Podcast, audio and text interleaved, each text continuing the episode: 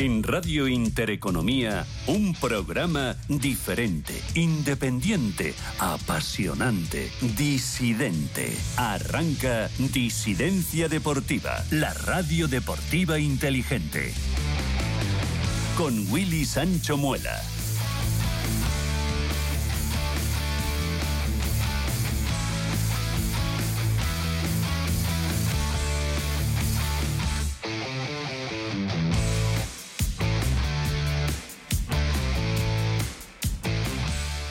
Buenas noches a todos y bienvenidos a la noche disidente. Bienvenidos a Disidencia Deportiva.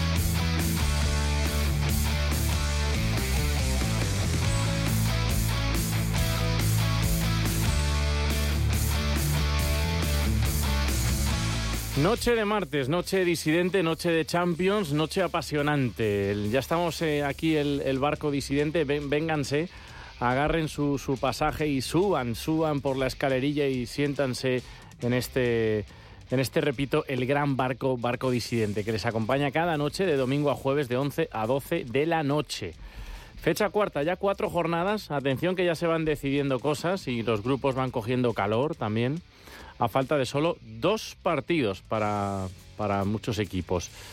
Eh, respecto a los conjuntos españoles, hoy, que compitieron en la jornada de hoy, una derrota y una victoria. Se la ha pegado y con una imagen bastante pobre, eh, mala, el Fútbol Club Barcelona. Lo dijo el propio Xavi. Hemos hecho uno de los peores partidos de estos dos años, ha dicho. Mal, muy mal, el partido de los catalanes ante el Shakhtar ucraniano. Ahora mismo el Shakhtar eh, es cuarto en la liga de ese país. Cuarto, eso es. Otra vez no dio buenas sensaciones el Barça, otra vez con muchos problemas en ataque, otra vez donde se vieron carencias, otra vez plano y con muchas dudas. El, equipo catalán tiró una vez a puerta en casi 100 minutos de partido. Xavi de- debe, debería estar preocupado. Y ojo también a un dato. Desde la llegada del técnico catalán, el equipo culé ha encajado gol en 9 de sus 10 desplazamientos. 9 de 10. Y tan solo ha ganado en 4 ocasiones. En Liga de Campeones ha perdido casi el 70% de sus duelos a domicilio. 4 de 6. Bueno, el grupo del Barcelona ahora mismo queda, queda así, queda eh, igualado. Es verdad que el Barcelona es líder, pero tiene nueve puntos, los mismos que el Oporto. Seis tiene el Shakhtar. La próxima jornada el Shakhtar se puede poner con nueve puntos porque eh, sí, recibe, juega con el eh, Copenhague. Copenhague me, me- me confirma. Amberes, perdón, Amberes. Juega con Amberes y se puede poner también con nueve puntos. Y Oporto-Barcelona en la siguiente jornada de, de Champions. La buena noticia hoy para el fútbol español fue la goleada mani, no, manita no, más de manita. El Atleti, no, no le voy a quitar eh, goles al equipo de, de Simeone. Al final fueron seis goles el Atlético que se ha pegado un gran atracón en esta, en esta noche. Seis goles, muy buen partido, goles, golazos, buenas jugadas, muy superior el Atleti al Celtic, con goles de Griezmann, dos, no se pierdan uno de media chilena, media tijera, sensacional el, el francés otra vez, qué partido del delantero galo. Morata otros dos, ya lleva unos cuantos, el madrileño este año, y Samuel Lino y Saúl para ese 6-0, repito, 6-0 del Atleti al Celtic. Aplastaron los madrileños a los escoceses. También es verdad que jugaron estos con eh, 10 jugadores desde el minuto 23. Por cierto, 10, re- no, 11 remates a portería del Atleti, solo uno de los de Brendan Rogers. Importante victoria del Atleti porque este grupo está muy, muy igualado. Vean cómo está ahora mismo el grupo de- del Atleti. Ahora mismo líder, el equipo de Simeone con 8 puntos, 7 Lazio y 6 el Fey- Feyenoord. Están ahí los, estos tres equipos en solo dos puntos. Uno tiene el Celtic. Por lo demás, luego vamos a repasar todos los resultados, los grupos de jugados hoy, pero destacó el Dortmund 2, Newcastle 0 y el Milan Paris Saint-Germain, que es- estaba para terminar, vamos, voy a confirmar ese, sí, al final 2-1 ganó el Milán, ganó el equipo italiano al Paris Saint-Germain y como decía, ese Dortmund 2, Newcastle 0. Luego vamos a, repasar todos los partidos jugados, jugados hoy. Em, primero, venga, titulares y arrancamos. Mm, hoy una preocupante noticia en el mundo del fútbol sobre Neymar. Hombres armados intentaron secuestrar a la hija recién nacida de Neymar y a su pareja. Los asaltantes ingresaron en el domicilio con la ayuda de un sospechoso que ya está detenido. Vaya. El Granada descalificado de la Copa del Rey, el Granada por alineación indebida, el juez disciplinario único desestima el recurso interpuesto por el conjunto andaluz y queda eliminado de la Copa del Rey tras, alinear a Adrián López. Camavinga renovó con el Real Madrid hasta 2029, cláusula como la de Vinicius y como la de Rodrigo, sube hasta los mil millones de euros. Vamos a hacer luego un comentario sobre ello, sobre esta noticia. También decir, ojo, la Fiscalía pide que no se impute a la porta. Entiende que todos los posibles delitos del, del ex del presidente catalán habrían prescrito. Esto va a traer cola. Como vamos a comentar con tranquilidad y, y pausa en un programa especial, sobre todo lo que rodea al caso Negreiro, al Fútbol Club Barcelona y sobre esta noticia que ha salido hoy. Repito, la Fiscalía pide que no se impute a la porta. Se preguntarán por qué.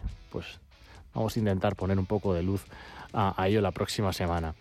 También en baloncesto, Juancho Hernán Gómez, el español, dos meses de baja. El alero del Panathinaikos sufrió la fractura del dedo meñique de la mano izquierda. Y por último, una noticia de la que vamos a hacer hoy en los minutos finales un debate en disidencia deportiva. Miren, el exárbitro Iturralde González estalló porque de Burgos Bengoechea, en el último partido de la pasada jornada de liga, llamó a Bordalás y a Sergio, el técnico del Cádiz, en pleno partido y les explicó junto al monitor del bar, seguramente algunos de ustedes vieron las imágenes, eh, mientras se repetía la acción, por qué había tomado la decisión de expulsar a Deyené con segunda amarilla. Bueno, Iturralde, que colabora en una conocida emisora de radio, estalló, se puso, bueno, puso el grito en el cielo y dijo, hoy lo que ha hecho de Burgos es para sancionarle seis meses. ¿Quién es él para salirse de las normas que le da el comité? ¿Quién es él para reunir a los dos entrenadores y hacer eso? Bueno, esto eh, voy a preguntar a la mesa si, si, coinciden, si habría que hacer esto, explicar un poco así a los entrenadores una situación, si se ha salido la norma. Lo comentaremos también en un debate en el programa de hoy. Son las 11 y 7 minutos de la noche. Arranca, empieza ya Disidencia Deportiva.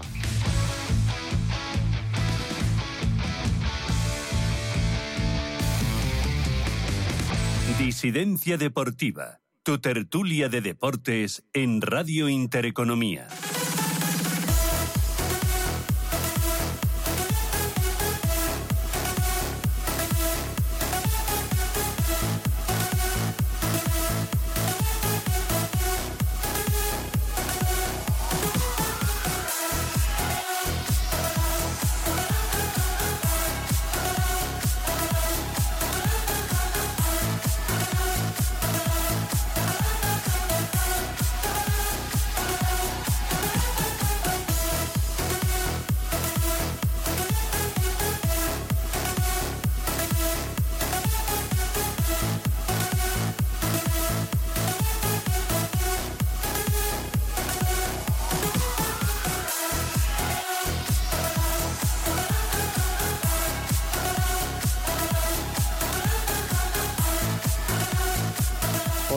Seleccionador nacional de softball. Buenas noches. Buenas noches, Willy. Buenas noches, disidentes. Mariano López Meseguer, ¿cómo estás? Buenas noches a todos. Muy bien, Willy.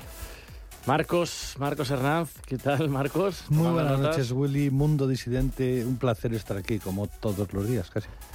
Manu G, ¿qué tal? Buenas noches. ¿Qué tal, compañeros? ¿Cómo estáis? Ahí está. ¿Se te oye bien, Manu? Sí, sí, se lo oye bien y, contento a Manu. no, es, no es por menos.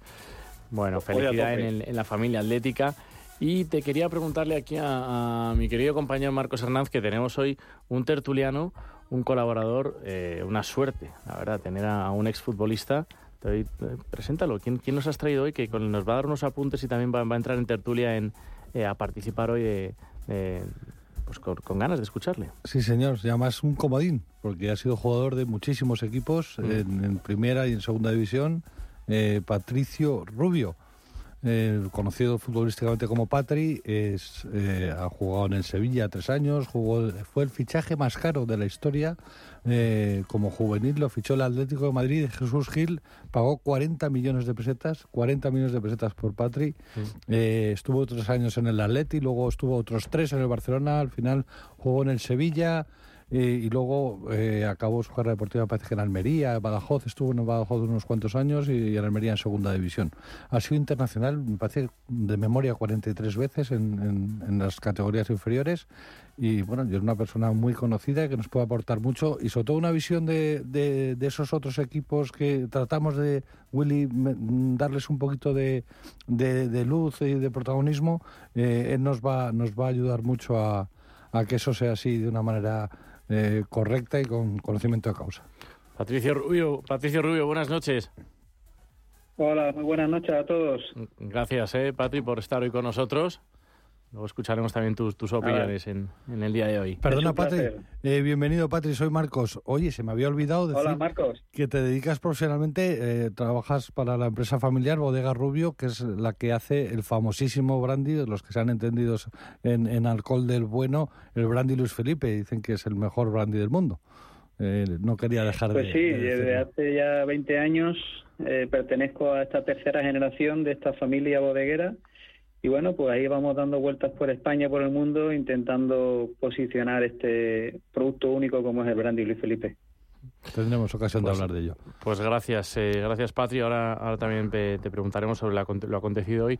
Primero voy con Manu G, que está, que, que está, debe estar me- ahí de, de pie o casi de pie todavía, eh, con una sonrisa amplia. Eh, Manu, claves y, y sensaciones de esta gran victoria. Es verdad, lo decía antes, ¿no? que desde el minuto 23 el Celtic ha jugado con 10, pero meter seis goles en, en Champions a cualquier equipo no es, no es fácil. ¿Qué te ha dejado la victoria de hoy? Bueno, pues hoy no sé si es una ciclogénesis explosiva, un Brexit, no sé lo que ha pasado hoy, pero, Mm. pero hoy ha sido un rodillo eh, el Atlético de Madrid. Es cierto que, que, que- que se quedaron eh, los, los escoceses con un jugador menos con por la posición de Maeda, clara, cierto también. No, no es, no se puede decir nada porque, porque va, puede hacer mucho daño, hay peligro en esa acción. Pero ya se había puesto por delante antes el Atleti, ¿no? Antes de esta, de esta, de esta acción. Sí, es Eh, yo creo que fue clave el partido de ida. O sea, el partido de ida, el Atlético no salió con la actitud adecuada y en Champions no se puede salir con las gafas de sol al campo. Y hoy sí que hemos visto que han salido desde el minuto uno con el cuchillo entre los dientes. Y eso se ha notado, pues se ha notado, a- a- no sé cuándo se puso el Atleti por delante, pero creo que fue rapidísimo, fue en el minuto cinco. con Minuto gol de 6, Griezmann. sí, minuto O sea, 6, mano. minutos 5, minutos 6. O sea, es que se notaba, se notaba que había algo que faltó en, en el partido de Glasgow, ¿no? Entonces, bueno, pues eh, fíjate lo que esto es el Atleti, es capaz de, de- de perder en Las Palmas de la manera que perdió y hoy eh, meterle un set a cero a- al Celtic que no es fácil ni con un jugador menos ni, ni- ni- porque porque son es, es tanto el nivel que hay en esta competición que, que ni aún así con un jugador menos se nota, ¿no? O sea, te- yo, yo creo que hemos visto una muy buena versión de muchos jugadores. Mm, Y esto, y esto lo ha voy. notado el equipo. Sí. Claro, y esto lo ha notado mucho el equipo. Y, y todo lo que podía salir bien también ha salido bien. Es decir, eh, el equipo eh, eh, en, en el, en el partido de Glasgow, eh, este, este Bernard Roger le hizo muy difícil el sujetar a los extremos al Celtic, los metía para adentro, tanto a Maera como, como a Luis Palma, hacía eh, un movimiento de intercambio de posiciones, también con Furohasi, que nos complicó muchísimo la vida. Y eso no ha pasado hoy aquí. ¿eh? Eso, eso estaba perfectamente estudiado. Y tras la salida de Maera del campo, la banda izquierda del Atleti, con Riquelme y Griezmann, que hoy ha bajado al centro del campo a construir también fútbol de- para el equipo, se ha hecho dueña del partido y se ha notado una barbaridad. Ma- Manu, hay, hay muchas cosas, muchos jugadores, muchas buenas noticias. Eh, preguntarte un poco con, con- con qué te quedas, porque hablamos también de cómo está Morata, metiendo muchísimos goles este año, el momento de, de, de Griezmann, eh, Riquelme también ha vuelto a dejar cosas, eh, no se han encajado goles. Un poco que, con, con qué te quedas tú, tú de, de- de un partido que, que es verdad que ha sido que ha sido redondo, una gran versión del Atleti y que y, y res- re- recalco un poco lo que decía antes, ¿no? un, un partido que además que había que ganar el de hoy. Claro. A ver, eh, han estado todos a muy buen nivel, pero yo, bajo mi punto de vista, por encima de, de- de todo el conjunto, destaco a Griezmann. O sea. Griezmann es un fuera de serie. Hoy la exhibición eh, futbolística y de jugador total que ha dado en la primera parte ha sido antológica. O sea, Sí. ya, ya no solo generando para el equipo, sino lo implicado que ha estado en defensa y, y- y cómo se agarra el equipo a Griezmann. Había, ha- había hasta ocasiones que es que le quitaba el balón a sus propios compañeros. Es el hambre que tiene. Lo hablábamos en, en programas anteriores. Es increíble que este futbolista no haya estado entre la lista de los 20 primeros de Balón de Oro. Ese- quien haya votado ahí es que no tiene ni idea de fútbol. Está excelso.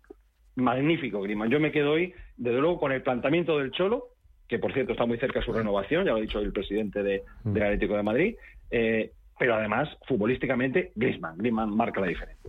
Última, y ya entra Marcos, que están con ganas, y Mariano también de hacer un, algún comentario sobre la victoria, ese resultado contundente del Atleti. Pero claro, muchos se preguntarán, eh, Manu, que no hayan visto el partido, muchos atléticos, joder, ¿por, por, por qué hoy sí? Y con esta lucidez, con este juego, con estos goles, con estos golazos, y con el Las Palmas, hasta el minuto 65, 60 y algo, como que no, el equipo no, no, no, no, no compareció, casi, ¿no? Pues yo creo que tenía mucho que ver este partido con lo que ocurrió en ¿Sí? Las Palmas. Eh, se pensaba en este sí. partido y no estaba la mente puesta allí en, Sí, en Canarias. Sí, sí, sí, porque eh, eh, el equipo llegaba en el segundo puesto del grupo. eh, después de lo que pasó el año pasado en la Liga de Campeones, no todos los jugadores saben que no se podía repetir, eh, ya no solo futbolísticamente, sino económicamente el club no se lo puede permitir, tenía mucha responsabilidad y quieras que no, eso, eso eh, pesó en el partido de Las Palmas. Y eh, bueno, pues se ve que hoy se habían reservado absolutamente todo. Hay una otra gran noticia, hay otra gran noticia, es que el grupo se ha apretado muchísimo. Sí.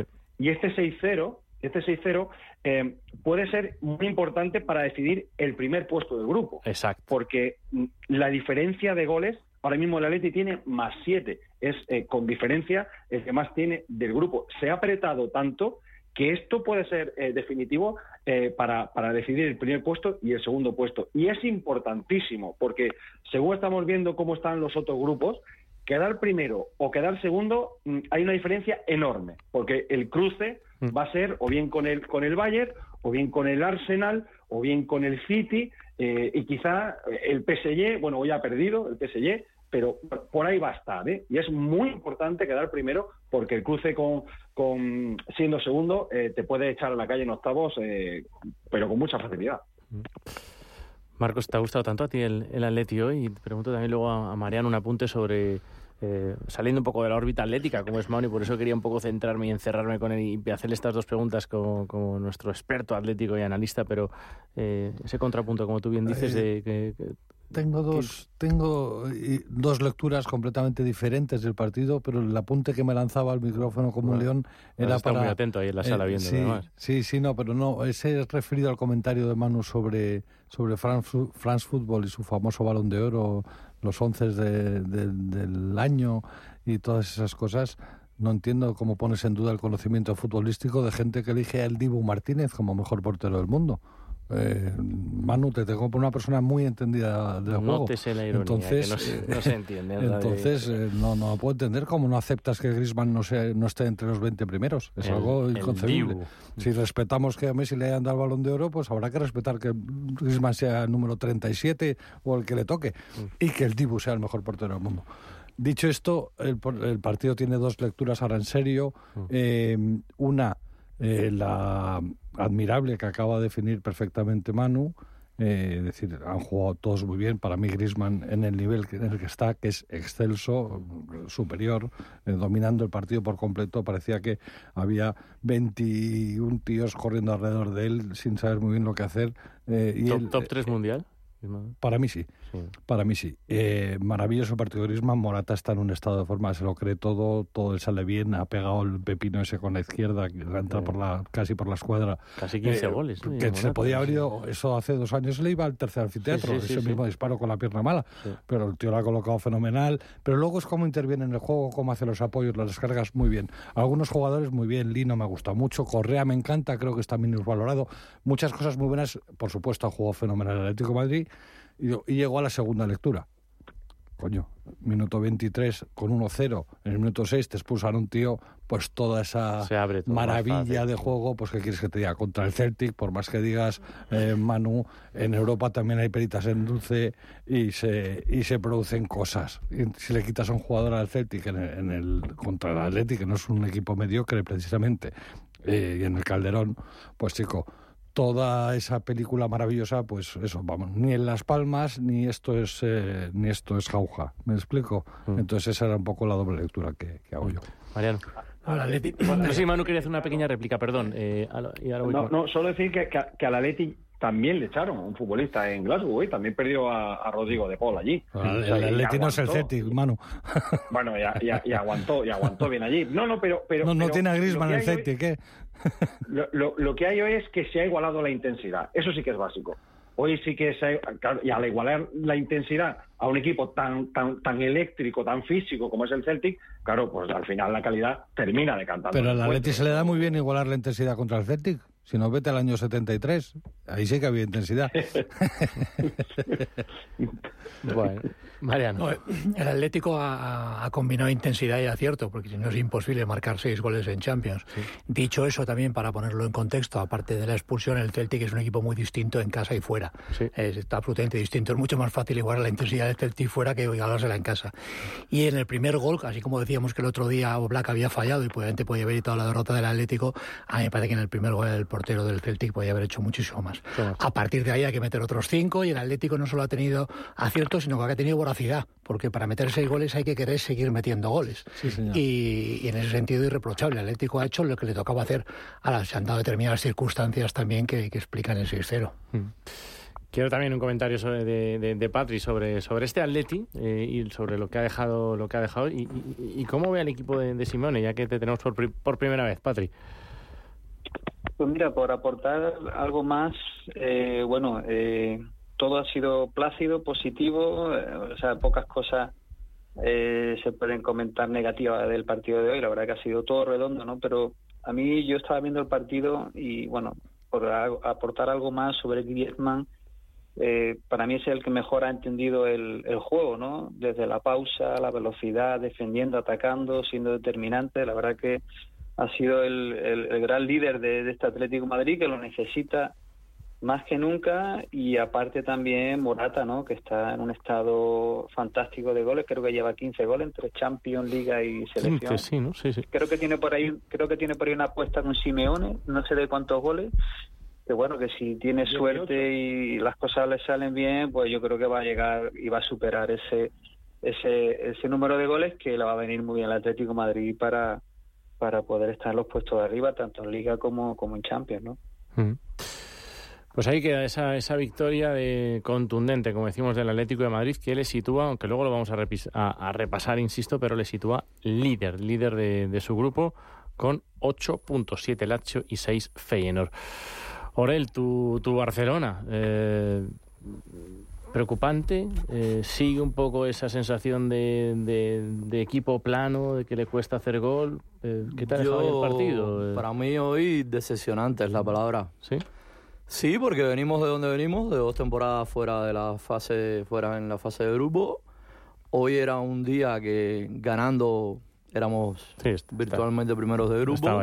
Pero incluso empatando ya estábamos matemáticamente clasificados y prácticamente primeros y que no seas capaz de hacerlo contra un Chat Tardones que ni siquiera juega en su campo, sino que se juega en un campo neutral, mm. pues la verdad que es preocupante.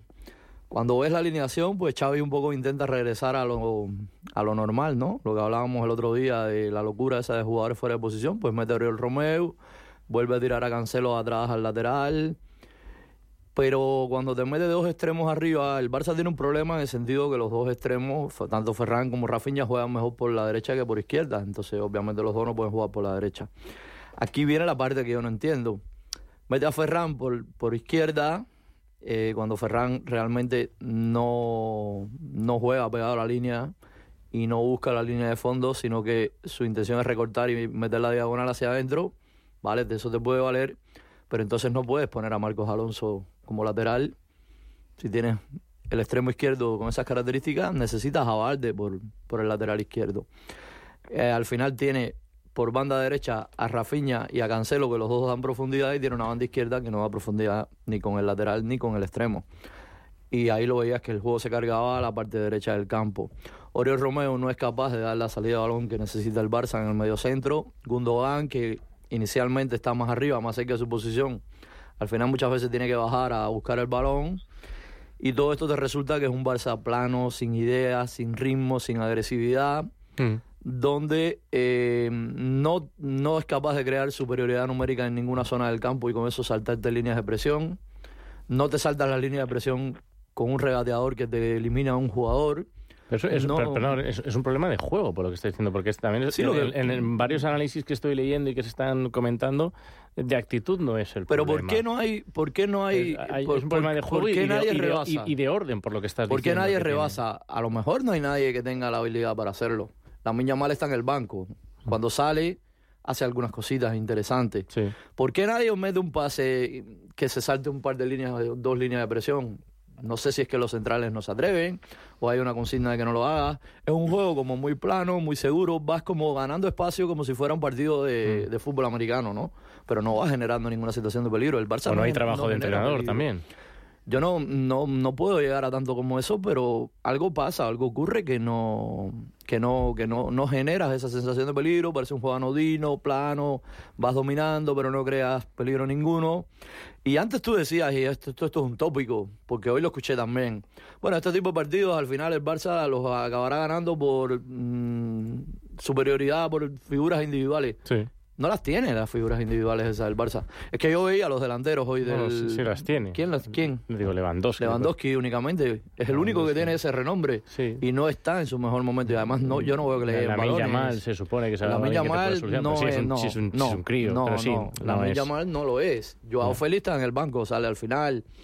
Eh, o sea, ya no es el Barça aquel de las grandes figuras que con una genialidad, que no nos vamos a engañar, las grandes figuras, el 90% de las veces era Messi. Mm. Igual en algún momento Neymar, en algún momento Luis Suárez, pero el 90% de las veces era Messi. Mm. Entonces ya ese Barça no existe. O sea, al final te encuentras con... con un, par de figuras, como por ejemplo puede tener Madrid Bellingham y Vinicius, que Vinicius, te, puedes equilibrar el partido. Morata, con el momento que tiene ahora y Griezmann en el Griezmann, Atlético. Te puede ser en el Atlético, en el, en el, City te lo hace Haaland y te lo hace Kevin De Bruyne, en el PSG te lo hace Mbappé. El Barça no, no tiene eso ahora mismo. Eh, ¿Le ves capaz a Xavi de arreglar esto? Mm, hasta ahora no me ha mostrado ser capaz de dar un vuelco a, a las situaciones en el equipo. Yo repito siempre. Mmm, es que tener paciencia. Sí, bueno, porque pero... esta mitad de camino quedan dos años más. No, van dos años y medio. Cuatro, de él pide cuatro dos años. dos años y medio ya. Van dos años y medio de Él pide cuatro. Entonces, dice que están, esta mitad de camino, están, pues, cocinando. Yo le puedo dar un, un, voto de confianza en el sentido. Un, no, no es un voto de confianza. Un, un margen de duda en el sentido de que le falta de Jong, Pedri está volviendo ahora, no está al ritmo. Bueno, veremos, pero yo la verdad que el panorama lo veo, lo veo difícil porque además no veo la forma en que el Barça va a poder solucionar ese problema porque el Barça no va a poder fichar en los próximos años una a esa gran figura que necesita para crear ese, e, ese factor de factor decisivo. La situación, no sé si lo vamos a ver más adelante, la situación de los grupos, no es desesperada. No, no, no. Pero se ha complicado de una manera que no, que no contábamos con ella, que, Ahora mismo el Barcelona está, eh, es, líder con nueve puntos, pero Porto seis, Shakhtar seis. Eh, recordemos que la próxima jornada Oporto-Barcelona. ¿Barcelona o Porto? Barcelona-Porto, perdón, sí. Barcelona-Porto. Y en la última jugamos fuera de casa con el Anguerpe. Bueno, bueno son puntos que se deben ganar. Afortunadamente hoy le anulan un segundo gol al, al Shakhtar. Bien anulado, bien anulado en el fútbol de hoy, que milimétricamente fuera de juego. Porque ese, como bien me apuntaba Mariano antes de entrar, ese gol del Shakhtar significaba que el Shakhtar le ganaba el gol a veraje al Barça. El mm. gol a veraje particular. Podría ser importante. Porque lo que decía Manu antes es, que hay que quedar primero de grupo. Quedar segundo de grupo es un problema. Te metes en un lío. Es un problemón muy grande, muy grande. Patri, ahí quiero un análisis tuyo, una, opinión y también eh, sobre dos datos que, que, resaltan, ¿no? Es un tiro a puerta, lo decía antes, un tiro a puerta, Mariano, en 100 minutos eh, y son cero fueras de juego. Eso es de un equipo que, que, llega y que lo ha intentado eh, muy, muy poquito, ¿vale? Con, muy, muy plano, como comentaba antes. Insisto, un tiro a puerta al Barcelona en esa derrota ante el Shakhtar. ¿Cómo has visto todo el partido esta noche, Patri? Bueno, pues eh, el, Barcelona la verdad que ha hecho, yo creo que incluso un peor partido que la, que la semana pasada en Anoeta, mm. con la suerte de que allí ganó y hoy y hoy la verdad que lo que está comentando, que gracias a ese bar pues eh, ha podido por lo menos salvar el Golavera. Eh, a ver, el Barcelona hay, varios datos que, que son muy significativos, ¿no? Sobre todo la primera parte, no ha habido ningún jugador que haya sido capaz de irse uno contra uno. Las bandas han estado totalmente pésimas, todo el juego muy lento, no ha habido factor sorpresa. Yo eh, con Oriol Romeu veo que es un futbolista que no está al nivel para, para jugar en este Barcelona. Eh, la segunda parte ha habido un poquito más de ritmo con los cambios, pero poca profundidad, todo muy horizontal, todo muy previsible. Lewandowski eh, parece, ¿no? Porque en estos casos muchas veces cuando las cosas no van bien parece que incluso hasta los jugadores están físicamente mal y no es así, porque yo estoy seguro que no es así. Lo que pasa es que cuando no hay claridad de ideas, mm. parece y, las cosas no salen, parece que uno está físicamente mal, que, que le falta entrenamiento y tal y bueno, Lewandowski también es importante que, este juego lleve seis, seis partidos sin marcar, es muy importante para, Mucho, lo para Barcelona, el sí, sí. Con Oriol Romeo yo me fijé en un momento determinado que es que los centrales no le daban el balón. Oriol se empleó muy bien, creo que en defensa se empleó bastante bien, recuperó balones, trabajó, pero es que no le dan el balón los centrales, buscaban a, a Cancelo y después empezaron a buscar a Gundogan, Gundogan empezó a bajar pero no le daban el balón a Oriol Romeo para salir. Yo apuntaba respecto a Lewandowski, te lo comentaba antes Orel, eh, Patri, eh, tiene 35 años. Eh, cuando juegas de delantero centro, eh, pierdes, no, no digo velocidad, puedes no perder velocidad, pero lo que sí pierdes es rapidez, rapidez en el giro a la, a la hora de armar la pierna para tirar. Eh, ya el año pasado Lewandowski hizo seis o cinco meses muy buenos y cinco meses bastante pobres. Este año está en la pobreza de los cinco meses, aparte de la lesión que ha tenido puntualmente. Pero a mí me da miedo, lo digo con, de verdad con la mejor intención, que, que Lewandowski los 35 años, jugar de 9 em, cambia mucho la película. ¿eh? que yo creo que tiene mucho más de crisis de confianza que de declive físico. El declive físico es más progresivo. El año pasado, estamos hablando hace 12 meses, no 12 meses, menos, porque en los primeros 15 partidos marcó 17 goles. Yo creo que es un tema de crisis de confianza y también de suministro de balones. ¿eh? Precisamente por eso, ya que, ya que tenemos a Patrick que jugó, este, jugó en Sevilla, jugó en el Badajoz, jugó en el Almería, Patrick, quería preguntarte un poco por eso, que eh, es, es posible, lo hemos comentado aquí muchas veces el año pasado un poco con Benzema, este año con Lewandowski, si puede ya con esa edad, tantos años, se ha pegado a lo mejor ese, petardazo ¿no? de, la edad o es un momento puntual, puede, ¿cómo es el momento de, Lewandowski? Que es muy importante para, para, para, para el Barcelona, demasiado quizá. Hombre, ahora mismo con, yo creo que con la edad que tiene también Lewandowski depende mucho también de, cómo esté el equipo, ¿no? Hmm, eh, porque claro, eh, Lewandowski no es Messi, no te puede resolver una jugada como hacía Messi en un momento determinado. Entonces, claro, necesita de que el equipo esté, eh, eso, pues que, lleguen las bandas, que haya uno contra uno, que haya centro, que haya paredes, que haya desmarque, que, haya un poco de todo, que haya más fluidez en, el juego, más rapidez. Y eso no lo, no lo estamos viendo en los últimos en los últimos partidos de Barcelona, ¿no? Entonces, claro, eso quieras que no, pues a Lewandowski le afecta. ¿Por qué? Porque no le llega claridad de oportunidades. Independientemente de que él, Lewandowski, a lo mejor de, de, de una jugada embarullada, o de cualquier situación en, el área se revolvía y hacía una genialidad. Vale, de acuerdo.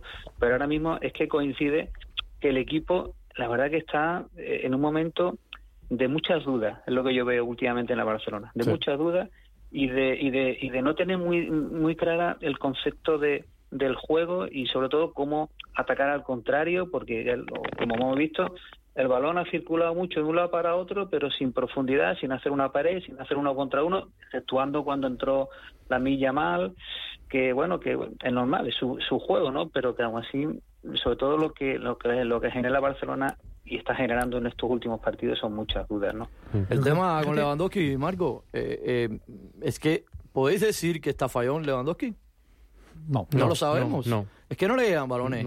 Entonces no hay. que es un finalizador. Eh, exacto, Manu, pero, pero incluso Manu, perdón un momentito, es que incluso eh, una opción que se puede manejar con Lewandowski es balones hacia él, jugando de espalda a la portería, que baje el balón y genere segunda jugada. Y el Barça no hace eso tampoco. Entonces, Y eso lo hace muy bien Lewandowski. Eh, claro, lo ha hecho muy bien toda la vida. Pero, es que el Barça eso no lo hace. Eso lo estás viendo tú, Orel Morales, seleccionador nacional de softball, y no lo ve el entrenador que se llama Xavi Hernández. Pues no sé, no sé qué puede pasar ahí. Yo creo que hay que probar a hacer lo que es absurdo es pensar que haciendo lo mismo de siempre vas a obtener resultados diferentes. Eso no ocurre. No que si ocurre es producto de la casualidad. Él no se ofrece como se ofrecía el año pasado. Y eso es lo que me hace pensar también que es una crisis de confianza. Porque el año pasado se ofrecía, venía al borde del área, se ofrecía y luego volvía a entrar en el área. Este año parece que no lo hace. Marcos. hay otro punto. Hay, tira, tira, tú. Hay otro, hay otro punto importante que yo creo que el Barcelona eh, está viendo la sombra de Busquets y de Jordi Alba más alargada de lo que tenían previsto. Eh, no, no han cubierto estos puestos, porque estos mismos partidos, eh, muchos de ellos los resolvía Jordi Alba eh, sorprendiendo en profundidad. Estoy de acuerdo. Y claro, hoy, y hoy hemos visto que Alonso no es este futbolista y un futbolista que sí que tiene de ese perfil que es Joao Cancelo, no lo está haciendo por la banda derecha. Porque tiene a Rafinha por delante. Es que ese es el problema. Tiene a Cancelo con Rafinha por Lo ha explicado muy bien antes Orel, sí, señor. tapado. Eh, pero os lo decía yo el año pasado, si os acordáis, cuando todo el mundo ponía para ir a Jordi Alba, decía, por Dios bendito, si está salvando el Barcelona y a Busquets. Mm. O sea, me acuerdo perfectamente dos o tres días que decía, pero por Dios, ¿cómo podéis criticar si está dependiendo el juego del Barcelona de Busquets y de Jordi Alba todavía? Claro, este año los echan de menos. Perdona, lo que quería antes, Willy, apuntar es, como siempre, con mi positivismo habitual. Eh, yo me quedo, estamos hablando, y lo digo en honor a, Jordi, el culo de Chamberí, eh, que me gustó mucho el otro día que apuntaba, decir, coño, es que no han jugado solos, en Las Palmas también ha gustado y pidió la palabra. Sí, Pues hay una cosa hoy del partido con la que yo me quedo, ¿sabes? Como cuando me acuerdes, de los años que me acuerdo de este partido, el gol del, del Shakhtar es un golazo. La jugada del Shakhtar es un golazo que no tiene culpa a nadie del Barcelona. Mm. Manejan el balón durante dos minutos echando para atrás y echándose encima al equipo del Barcelona. Abren a la, izquierda y coge el balón el 10, eh, ¿cómo se llama? Sudakov y hace un cambio de juego que no veía desde Martín Vázquez. Muy buen jugador. Un cambio de juego casi plano de 45-50 metros, Patri, de parado, 45-50 metros, al hueco entre dos defensas que botan el suelo y la recibe el lateral derecho, que mira cómo se llamaba, que es impronunciable, Goshelesvili. Goshelesvili mete un buen balón adentro y el delantero centro, eh, que este sí que es más conocido, sí que lo veremos por aquí jugar, ya verás dentro de un año o dos. El, sí que en este hace un regate sin balón a Luego Sánchez amagando al primer palo. Se lleva al defensa y se abre el metrito que hace falta para saltar un poquito con la cabeza y colocárselo en parábola un poco a Ter Stegen, que para mí falla un poquito. ¿Cuántos delanteros había en el área? Eh, había un delantero y dos defensas. Había uno. Pero se, los, se va de los dos. Había un Marco, hay un delantero. se va de los dos con el regate con el cuerpo. Hay un delantero, uno en el área y es un centro desde la línea de cal, desde la banda totalmente. Desde la banda, sí. Eh, que además no es un centro fuerte, es un centro templadito. Sí, pero lo he visto repetido y no, no, no, no va bombeado. No, va bombeado. Yo, no, soy, no he sido futbolista en mi vida y no soy capaz de valorar técnicamente eso, pero yo, yo creo que es una jugada que se puede defender mejor. Porque mm. es que hay tiempo para Patri, Patri, ¿se puede defender mejor esa jugada? Sí. Hombre, bastante mejor. Yo también pienso, bueno, si viendo, estamos hablando siempre del, tema de ataque, de ataque, y lo que sí es cierto es que al Barça le están creando ocasiones muy fáciles. Ter Stegen creo que ha sacado tres a bocajarro. Esto el año pasado no pasaba. es un equipo como el Barcelona no se lo puede permitir, porque es que al final lo que, lo, que, lo que te puede pasar es que pierdas. Mm. ¿Vale? Como te pasó contra el Madrid, los otros días con la Real Sociedad, se te apareció todos los santos pero hoy ya que hoy no, no, no, no ha habido esa posibilidad. Por lo tanto, el, Barcelona, independientemente del todo lo que está hablando en, ataque, también en defensa se lo tiene que ver, porque es que no puede dar tanta facilidad a un equipo de, esta categoría que quiera a que aspira a ganar la Champions. Pero, parece que me has dicho, Patri, Mariano, Mariano, Mariano, son 10 segundos menos. Eh, decir, una cosa son las jugadas en las que se ha quedado solo Ter Stegen y efectivamente ha salvado al Barcelona dos veces, y otra cosa es que en esa jugada Ter Stegen no ha tenido nada que ver. Para mí puede hacer más dando un pasito en vez de lanzarse directamente. No, al hilo de lo que decía Patri del aspecto defensivo de Barcelona, yo entiendo que Xavi tenga una línea de juego y que la quiera construir en el medio plazo, pero luego durante la temporada hay momentos y el Barcelona tiene a sus dos jugones lesionados. ¿Tienes que seguir jugando exactamente a lo mismo o intentando lo mismo cuando tus dos jugones están lesionados?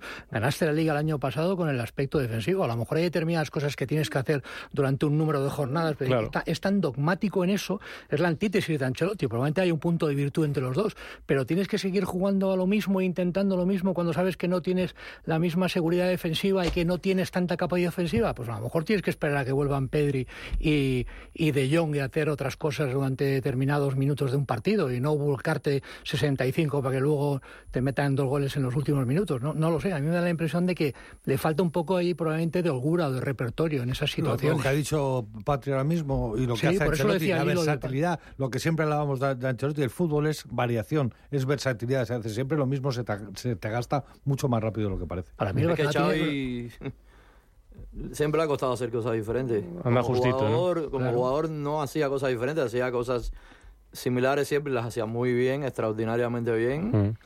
Pero como, entrenador, como entrenador, hay que tener otra perspectiva. Hoy ha estado brillante como jardinero. Sí, Antes de empezar el partido ya estaba calificando el terreno de juego. Manu pero, pero, pero, pero hoy ha hecho una variante táctica, ¿eh? Hoy ha jugado un 4-2-3-1. Hoy hay un doble pivote, Gundogan y Oriol Romeo en paralelo, ¿eh? No, cuando, al principio del partido no, ¿eh? Al principio del partido no, mano. Bueno. Gundogan no, empieza más arriba, ¿eh? Bueno, pero luego los ha igualado. Los ha igualado con. Sí, porque con Gundogan tiene que bajar a recibir porque no, porque no había salido el balón pero no sé. Cuando ha cambiado ha sido la segunda parte, que se ha salido ya Oriol y se ha quedado Gundogan como pivote único. Pero el problema no es que eh, este Sican te meta un gol en un centro lateral, ese no es el problema. El problema es que tú a tu delantero no le metes balones en el punto de penalti. Si ese es el problema, que ha tirado una vez a puerta. aquí, es, aquí es donde está, el problema. Un gol lo, puedes encajar, y más en una contra. Esto, esto puede pasar, ¿no? Pero lo que no le puede ocurrir a todo un Barcelona es que no, que tu delantero no tenga ocasión de remate, eh, oportunidad de remate. Eso es muy relativo. Ha, tirado 13 veces a portería. Vale, 13 veces. No, portería no, Marcos. Ha, hecho 13 remates. Rematar es rematar una jugada. Entonces, con lo cual, al menos 13 veces ha llegado Yo no me acuerdo de un remate de peligro. Incluyendo el calentamiento. Yo no he dicho usando de peligro. 13 remates. Estoy leyendo la estadística, no estoy opinando. Sí, sí, sí. 13 remates. Para eso tienes que estar cerca. No han sido desde el centro del campo los 13, ¿eh? Sí, pero lo que tú dices tiene su contra. O sea, tú dices, y, tienes razón que no son solo disparos a puerta los que van entre los tres palos, que si uno va rozando el arquero es un disparo a puerta, pero es que no, pero que también tiene la contra que porque se hayan sido disparos a puerta no quiere decir que haya representado peligro, sí, señor. Sí, señor, hay que analizarlo, gracias a Dios. Es que el Barça no, no ha creado peligro en lo más mínimo esta noche. Estamos llevamos 25 minutos casi que hablando, criticando el partido del Barcelona, la situación del Barcelona, algunos jugadores, algunas claves, hablando mucho y de fútbol, que nos encanta, Marcos, y, y, pero se está yendo de rositas, por cierto, me estoy acordando de Ramón, se está yendo de rositas un jugador que empezó muy bien, que pintaba que no sé qué, que alguno tal, y madre mía, Aurel y, y Patri, Mariano, Manu, Marcos, Joao Félix. Eh, no sé, Orel, si, si los culés tenéis alguna esperanza en que vaya a volver a coger nivel, se vaya a quedar en un pluf. Bueno, Ramón se, se, va a cargar de razón, porque es que es, es, también es un jugador que tiene que, que tiene que, que, que, aportar y que tiene que destacar y no, y no lo está haciendo, además en momentos importantes. Posiblemente por eso esté ahora en el Barça y de la manera que está, porque es que, mm, bueno, no ha dado la talla ni en el Atlético, ni en el Chelsea, ni en la selección portuguesa. Parecía que en el Barça podía hacer, se sentía muy cómodo, empezó muy bien, el mismo dijo que era donde quería jugar. Tres y tal, partidos. pero la verdad que no están llegando los partidos en que hace falta que aparezca. Hoy no lo hizo del todo mal cuando entró, creó un poquito de... hizo algo, creó algo, se movió algo un poco, pero... Mm, sois injustos, sois injustos. Llevamos 13 partidos de Liga más, más 4 de Champions. Eh, hasta hace tres semanas todo el mundo estaba alucinando con Félix. Tres semanas. hasta hace tres Son tres partidos malos los que ha hecho. No, yo creo que ha hecho tres buenos, realmente. En, las grandes actuaciones del equipo. O sea, no parece un jugador que, que funcione cuando la carretera se empina. Lo siento, parece un jugador que llanea muy bien, llanea bien, pero cuando la carretera se empina, si se queda solo, no esperes que tire el del carro. mi lucha por la justicia universal. Creo que ha hecho más partidos buenos que malos. Y los, los jugadores que realmente deberían eh, hacer eso que apunta Mariano en el Barça son Gundogan, Joao Félix y Lewandowski no la Yamal, no Mar Yu, no, no Fermín. Son Gundogan, Joao Félix y Lewandowski. Exacto. Mira, en defensa aparece Diego Martínez y al final lo borra a todos. El caso contrario, todos poniéndola a parir durante dos meses o tres y de repente ahora resulta que es el más importante en la defensa. ¿Qué tiene que ver eso con Lewandowski? Pues ¿eh? exactamente el caso contrario, que ha jugado muy mal algunos partidos, se le ha puesto a parir y de repente se destapa como central titular. Ojalá de repente Joao empezar a jugar bien, encantado Patri, eh, nos dejará cosas, dejará mm, buenos partidos, actuaciones destacadas. Veo Félix en el, en el Barça o, o, Pluf, como decía yo antes. ojalá, ¿no? Yo, yo desde que vi a este chico jugar en el Benfica, la verdad que tú veías algo distinto, algo diferente. Sí. Cierto es que no desconozco de alguna forma los motivos por el cual no, no ha terminado de cuajar en el Atlético Madrid, que para mi entender creo que no era el corte suyo de, de equipo. Pero sí es cierto de que ahora mismo tiene, yo creo que el último tren por delante para, para, para destacar y para poder reivindicarse y decir, oye, aquí estoy yo. ¿Vale? Entonces, bueno, cierto es que, como pasa en el Madrid, como pasa en el Barça, la presión es constante y diaria y, parece que cuando nace dos partidos buenos, incluso el equipo pierde y ahora parece ya que no vale lo que has hecho anteriormente. Sí es cierto de que tiene una tarea por delante difícil, porque tiene que tirar del equipo, tiene que demostrar su calidad de su talento, que lo tiene. Hmm. Lo que pasa es que también es cierto que en estos equipos eh, aquí es todo urgente. ¿Vale? Aquí no hay la tranquilidad de que en un momento determinado, si pierdes un partido como el de hoy, pues no pasa nada. Sí pasa, claro que pasa, y eso el jugador lo sabe.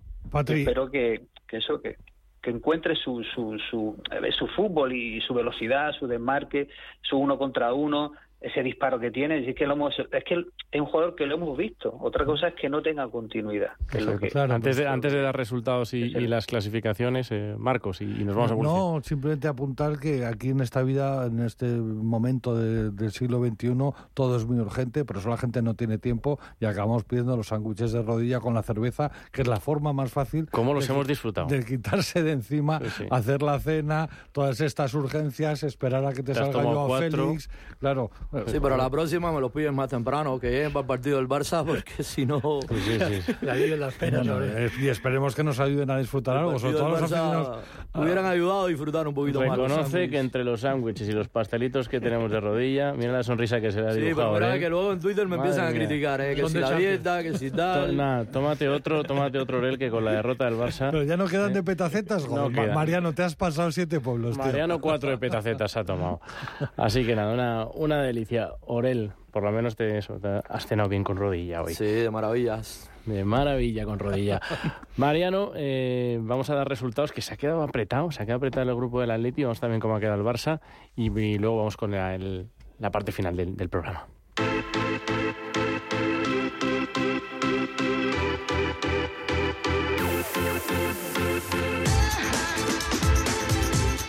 Todos los resultados de esta noche de Champions, Borussia Dortmund 2, Newcastle 0, Shakhtar 1, Barcelona 0, Lazio 1, Feyenoord 0, Oporto 2, Amberes 0, Manchester City 3, Young Boys 0, Milán 2, Paris Saint-Germain 1, Atlético de Madrid 6, Celtic 0, Estrella Roja 1, Leipzig 2. Los grupos que hoy disputaban quedan así. El Atleti en el grupo E es líder, 8 puntos, pero tiene 7 Lazio y 6 Feyenoord. Faltan dos jornadas, recuerden, ¿eh? Solo una unidad tiene el Celtic. En el F, en el F pues también, bueno, muy igualado, muy entretenido este grupo, ¿eh? a falta de, como digo, dos partidos. Dortmund 7, PSG 6, Milan 5 y Newcastle 4. En el grupo G, Manchester City 12, ya está en octavos y también el Leipzig. Los dos están ya en octavos porque tienen 12 y 9 puntos. Uno Estrella Roja y uno Young Boys. Y en el Barcelona todo por jugarse salvo el, el Amberes, que está último con 0 puntos. Tiene 9 Barcelona, 9 Porto y 6 Shakhtar. Nos vamos muy breve a publicidad. Manu, que me decías que tienes ganas un poco de hablar de Iturralde, ¿no? Sí, sí, sí. Quiero decirle un par de cositas. Un par de cositas le dice Iturralde. Y luego, y, Marcos va, va, va, a decir un par de cositas ya para el cierre final del programa sobre Eduardo Camavinga enseguida.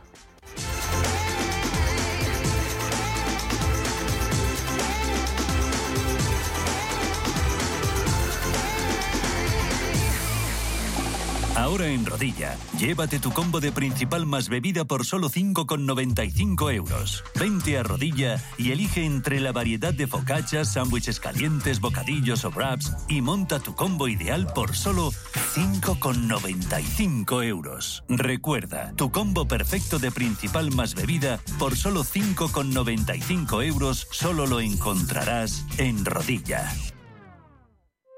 Lekeitio, asador vasco para tus comidas, cenas y celebraciones con la mejor relación calidad-precio. Gran variedad de menús según tu presupuesto. Disfruta como mereces de carnes y pescados preparados con mimo en nuestra parrilla. Calle Uruguay 16, la zona más cómoda de Madrid, donde Príncipe de Vergara y Serrano se unen. Aparcamos tu coche a cubierto por cortesía. Asador Lekeitio. Teléfono 91 519 7365. La familia es lo más importante y en todas surgen conflictos. Pero hay dos palabras que pueden hacer magia. Solo aquí en la mesa un filete más significa te perdono o te quiero. Seguramente la mesa de nuestras casas sea el lugar más tierno del mundo. El Pozo Extratiernos, uno más de la familia. La Hora de Miguel Ángel es un programa dedicado a la salud y la prevención de enfermedades. Con un lenguaje claro y sencillo, te explica cómo llevar una vida saludable. Todas las noches a la una y media de la madrugada en Radio Intereconomía. Disidencia Deportiva. Presenta Willy Sancho Muela. Radio Intereconomía.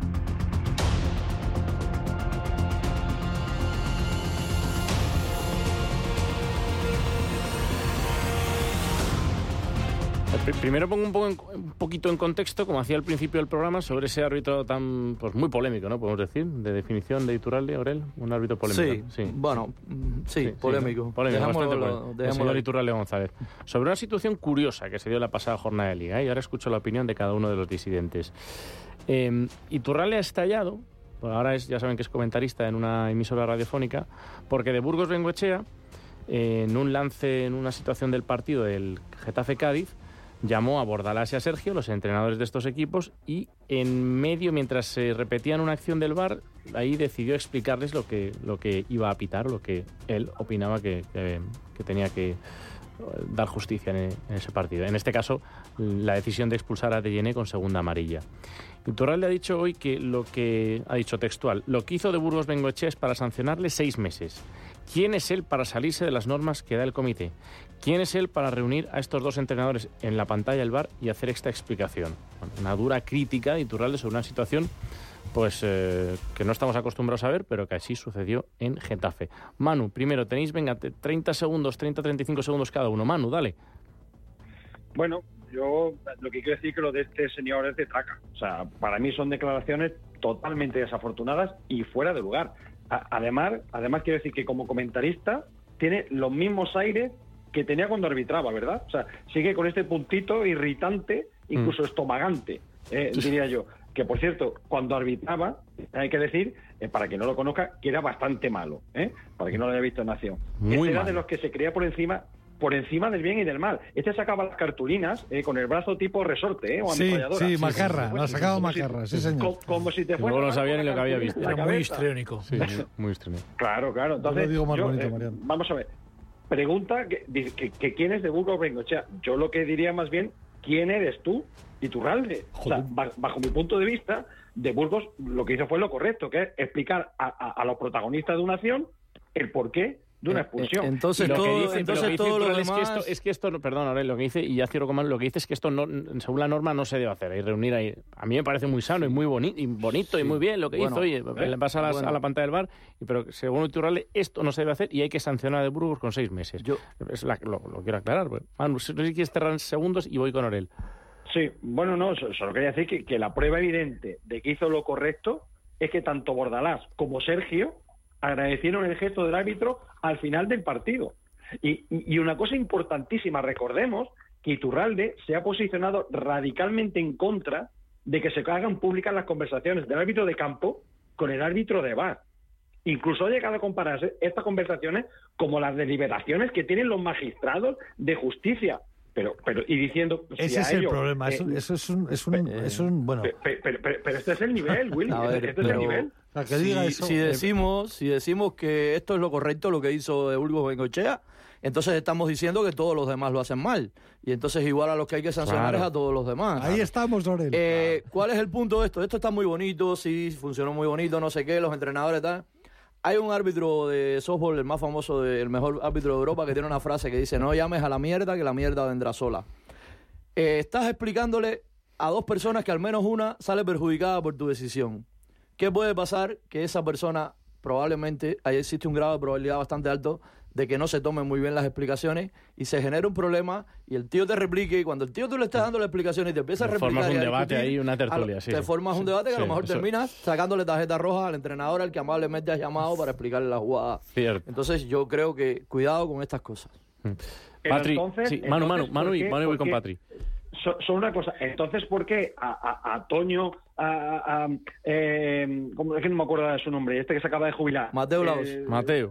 Mateo, ¿por qué a Mateo Laos, que, Mateo que hablaba constantemente con, los futbolistas, ¿por qué no le daba palos en, antena? Ah, Porque es un tío que explica correctamente las jugadas. A este sí le daba jabón. ¿Por, qué a De Burgos Bengoechea le ataca de esta manera? yo nunca Voy con Patri, Patri, tú que has estado en, el campo, ¿qué te pareció esta situación? ¿La, compartes? ¿Crees que está bien? Bueno, yo creo que está bien en el fondo, porque al final el jugador eh, y el entrenador lo que quieren es eh, una, una explicación de por qué se ha pitado ciertas decisiones que, que no se pueden entender. Y oye, si hay una respuesta por parte del, del, del árbitro que puede haber a lo mejor uno de los dos que puede estar en contra, pero, bueno, pero por lo menos te la doy, ¿no? Hmm. Que muchas veces las cosas se pitan y tal, y aquí nadie da explicaciones. Y para una vez que un, colegiado te da una explicación, oye, se agradece. A mí, hmm. por lo menos, yo como jugador, a mí me gustaba ese tipo de, árbitro que te daba una explicación, y te podría gustar más, te puede gustar menos, pero te la daba. Y hmm. por lo menos no son de estos que te dicen, váyase usted de aquí, ni me mire, y tal. Entonces, bueno, pues por, mi parte, a se agradece. Otra cosa es que después lo hagan todo. Eso ya tendrá que haber una reunión en la cual pues haya un consenso de que, oye, ¿cómo vamos a hacer a partir del año que viene? ¿O qué se puede hacer para mejorar todo esto? El problema es eso, como dice Orel, que se monten ahí debates, oye, yo no, sí, no, tal. Mariano y Marcos, y cerramos. Quizá no sea tan inusual, lo estaba diciendo Patri, te dan explicaciones. Si llega a hacer, dar estas explicaciones por separado y sin la pantalla del bar de por medio, a lo mejor no tendríamos este debate. Entonces, al final, tú puedes dar explicaciones y las suelen dar, incluso pedir perdón, como hizo todo el árbitro a Vinicius. Lo siento, me he equivocado. Entonces, ¿por qué no va a dar explicaciones? Otra cosa es que, puesto, que le ha pedido perdón a Vinicius, ¿cómo lo han puesto los madridistas? Por pedirle perdón. Marcos. No, otra cosa es porque fuera porque fuera el perdón fuera bien intencionado, ¿no? Ah, bueno. Yo sigo mi, en mi línea, creo que tenemos tanto que aprender del rugby, tanto que aprender del rugby, te explican lo que han pitado, que al final es lo que es. Tú pitas, señalas una falta y, hay muchas ocasiones en las que nadie sabe qué es lo que has pitado. Se explica y ya está, hace falta cuatro palabras. Y dos preguntas. Una, ¿quién es Iturralde para estallar? ¿A quién le importa este hombre? Y la segunda y más importante. que histórico, más o menos de la liga. Exactamente igual. eso, es un jubilado. y, que, habla en un medio muy importante y en un programa muy importante. y, que una repercusión. Como comentarista lo ha hecho, ¿no? Para mí, exactamente, pero es que, que está ahí Turralde es como si está allá el panadero de la esquina. Es que me da igual. Eh, segunda, y para mí más importante, no sé si vais a estar de acuerdo. ¿Quién es el comité para dar instrucciones a los árbitros de cómo tienen que pitar? Para eso está el reglamento. Cada uno tiene su estilo. Patri Rubio, muchísimas gracias por haber estado en Antes de que Amanezca. Nos ha encantado tenerte en Disidencia Deportiva. En, Antes de que Amanezca. Yo ya en Disidencia Deportiva. un disidente más. Patri, gracias. Muchísimas gracias. Un abrazo, Patri. Muchísimas gracias. En unas horas empieza Antes de que Amanezca, querido Orel. Orel, descansa. Gracias. Gracias. Mariano. Buenas noches, Willy. Manu G. Un abrazo. Un abrazo, Marcos. Camavinga Forever. Hasta mañana. A las 11 les esperamos. Cuídense.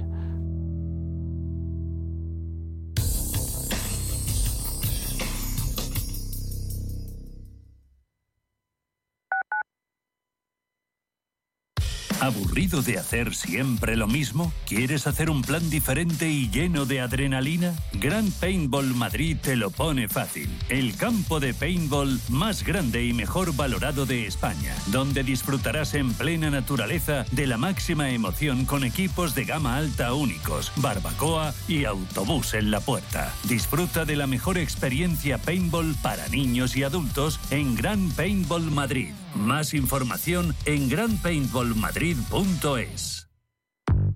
Ver el mundo como Van Gogh, adentrarse en la vida de Janis Joplin o conocer mejor a Rosa Montero desde el sofá.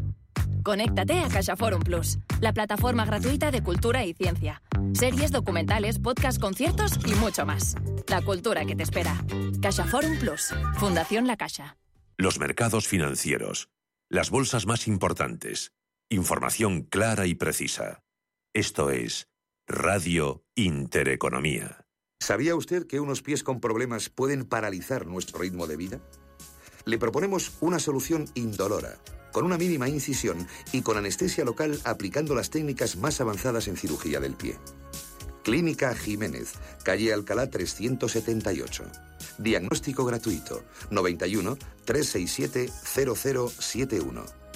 Centro reconocido y autorizado por la Consejería de Salud y la Comunidad Económica Europea. 91 367 0071. Disfruta de una experiencia gastronómica única en Restaurante Bolívar. Tradición, vanguardia y productos de primera calidad se unen de la mano en el corazón de Madrid. Restaurante Bolívar ofrece sabores, aromas y un trato único. No esperes más y llama ya al 91 445 1274 o entra en restaurantebolívar.com para hacer tu reserva.